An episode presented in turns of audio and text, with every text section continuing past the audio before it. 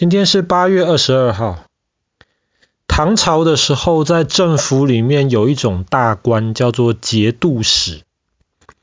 节度使通常是一些将军，他们很能打仗，打了很多胜仗。那么人家打胜仗之后，你就要奖赏他嘛，你就给他节度使这个官。当你给他这个官的时候，你还会给他一块地方。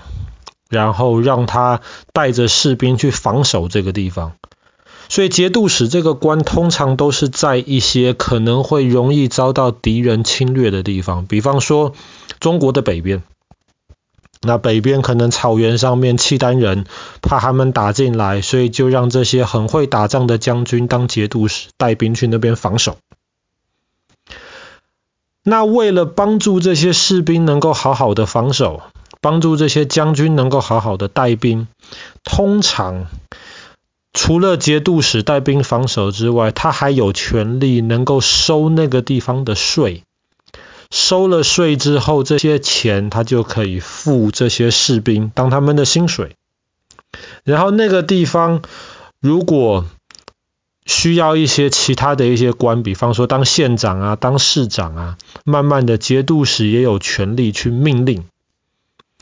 而且政府还要付给这些节度使手下的士兵，要给他们食物吃。所以其实当节度使很过瘾啊，因为从某种程度上而言，你就是那个地方的小皇帝。你想想看，那个地方收的税都是你的，下面的人都听你的，谁做官你说了算，你手上还有很多士兵。所以唐朝的时候，将军们最想当的就是这个节度使。那后来当唐朝过了一半之后，这个节度使越来越多，节度使的权力越来越大，而且节度使有兵，皇帝没有兵。所以后来唐朝就变得怎么样呢？变成这些节度使都不太听皇帝的话。那我们之前讲过，有一个人叫朱温，你如果还记得的话，朱温其实本来就是一个节度使，后来他权力非常大，大到他就干脆直接把皇帝废掉，自己当皇帝，所以他就把这个皇帝的位置篡过来。从朱温这个开始的时候，就开始了五代十国。五代十国是个很混乱的一个时代，为什么？有一个很大的原因，朱温是节度使，然后篡了唐朝。可是唐朝那个时候还有其他的节度使啊，所以后来朱温开始的那个时代叫做后梁。后梁后来被另一个另一代五代的第二代灭了，这一代叫后唐。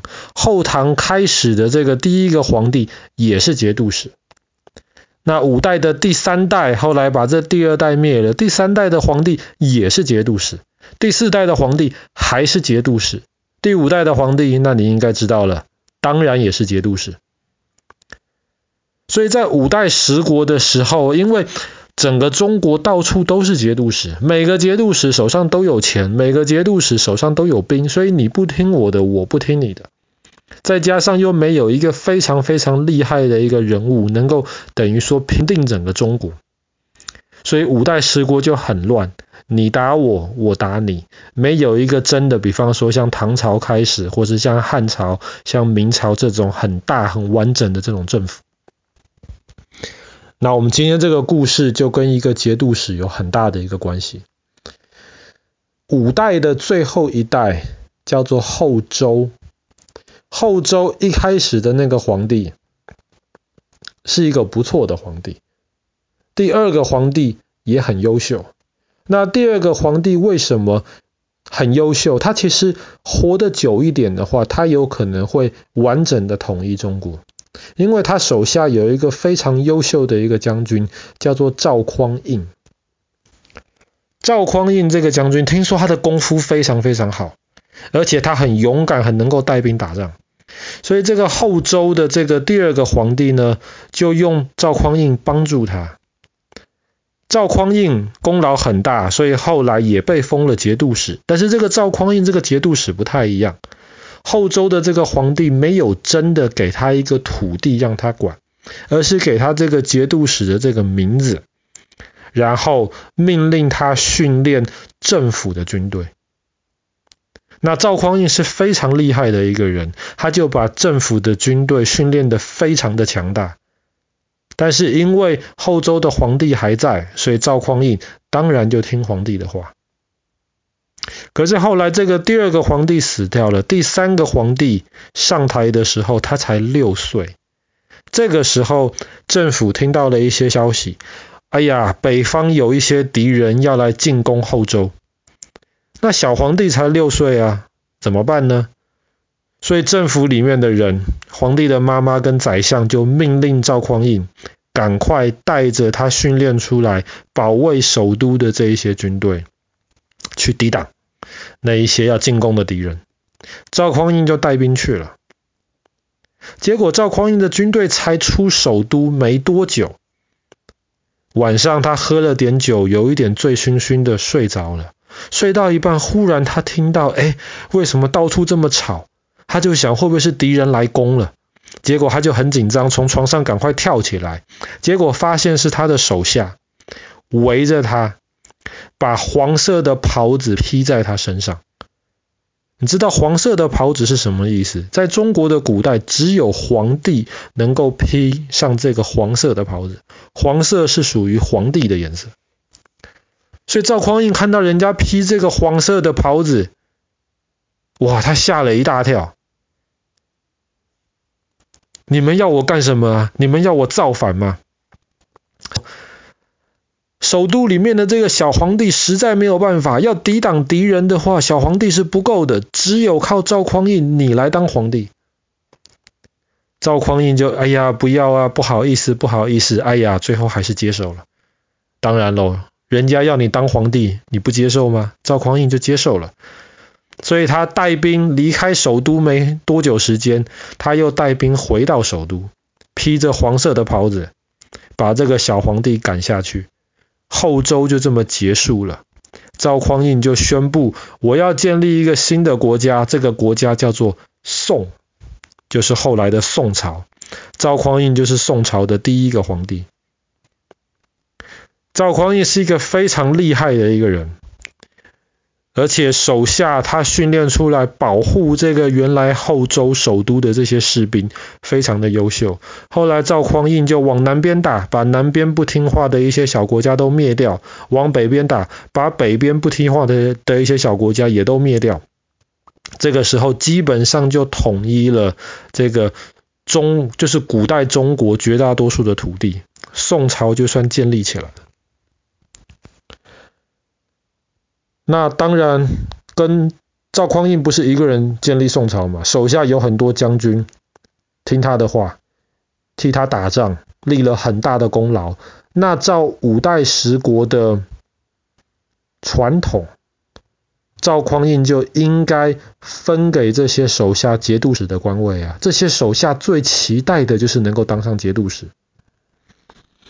可是，在西元九百六十二年的今天，八月二十二号，赵匡胤把手下这些功劳很大的将军聚在一起，大家开 party，喝酒聊天，喝一喝，喝一喝，赵匡胤就忽然愁眉苦脸，很难过，很烦躁的样子。手下看了就问说：“哎呀，皇帝呀，你怎么啦？为什么心情不好啊？你都当皇帝了，有什么问题是你没有办法解决的吗？”赵匡胤就说：“哎呀，我当个皇帝还不如当个节度使快乐啊！我每天晚上都没有办法好好睡觉。”手下的将军就问啦：“为什么呀？有什么事情我们替你解决？皇帝你不用担心。”赵匡胤就说了：“可是我怕你们哪天你们的这些手下也没事把这个黄色的袍子披在你们的身上，到时候我们那我怎么办呢？你们的手下要你们当皇帝，你们难道不当吗？可是你们当了，我就很烦恼啦，别人来跟我抢这个皇帝的位置啦。”哇！这些手下一听了吓一大跳啊，因为赵匡胤的意思就是说你们可能会造反呐、啊。全下来。问赵匡胤说：“怎么办呢、啊？皇帝，请你告诉我，我们真的没有人敢造你的反呐、啊？”赵匡胤就说了：“你们为什么要当官呢？为什么要当节度使呢？不就是为了希望能够赚了很多钱，有很好很大的房子，好好的退休，有很多个佣人，然后和你们的家人好好的休息休息嘛？那不如就这样子吧。”如果你们怕你们的手下这些将军也把黄袍放在你们的身上，不如就这样子，你就把手下的军队全部交还给国家。那我是皇帝，我答应你们，给你们很多钱，给你们很好的退休的房子，你们就好好休息，好好享受退休的生活。偶尔我们大家可以聚在一起，这样子开个 party，不是很好吗？啊，这些将军都懂了。第二天就每一个人都把手下的军队交上来给赵匡胤，每一个人都说要退休。赵匡胤就开开接受了，给了他们很大的房子，给了他们很多钱跟很多个仆人。这就叫做杯酒释兵权。用一杯酒，大家开 party 喝点酒，释就是放开的意思。用一杯酒放开了这些将军调兵打仗的权利，所以赵匡胤给他们钱，给他们土地，但是不用让他们当节度使，他们不能带兵了。所以就这样子，赵匡胤的宋朝就结束了从唐朝开始这种到处都是节度使，谁都能造反的这样子的心态。宋朝基本上就是中国历史除了汉朝之外，宋朝是保存最长的时间，超过三百年。听起来是不是好事？是好事，可是也有缺点。为什么？因为宋朝的军队，强大的军队都集中在首都的附近，由皇上亲自抓住这些军队，就没有人能造反。但是边界的地方，当时宋朝的北边有辽国，西边有夏国。辽国跟夏国后来就常常可以欺负宋朝。为什么？因为宋朝边界的军队很糟糕，没有办法打仗。所以宋朝后来得每年花很多很多钱送给他们，希望他们不要过来打仗。当然，这个从某种程度上也可以，也是一个很成功的事情。因为宋朝送了很多钱没有错，可是因为不打仗了，所以老百姓就很有钱。老百姓很有钱，可以好好的生活，他们就要交很多税，交了很多税，政府就很有钱。所以从头到尾来说，付这么多钱给这些其他的敌国，换取和平，其实可能还是划算的。好了，我们今天的故事就讲到这边了。在西元九百六十二年，宋朝的开国皇帝赵匡胤杯酒释兵权。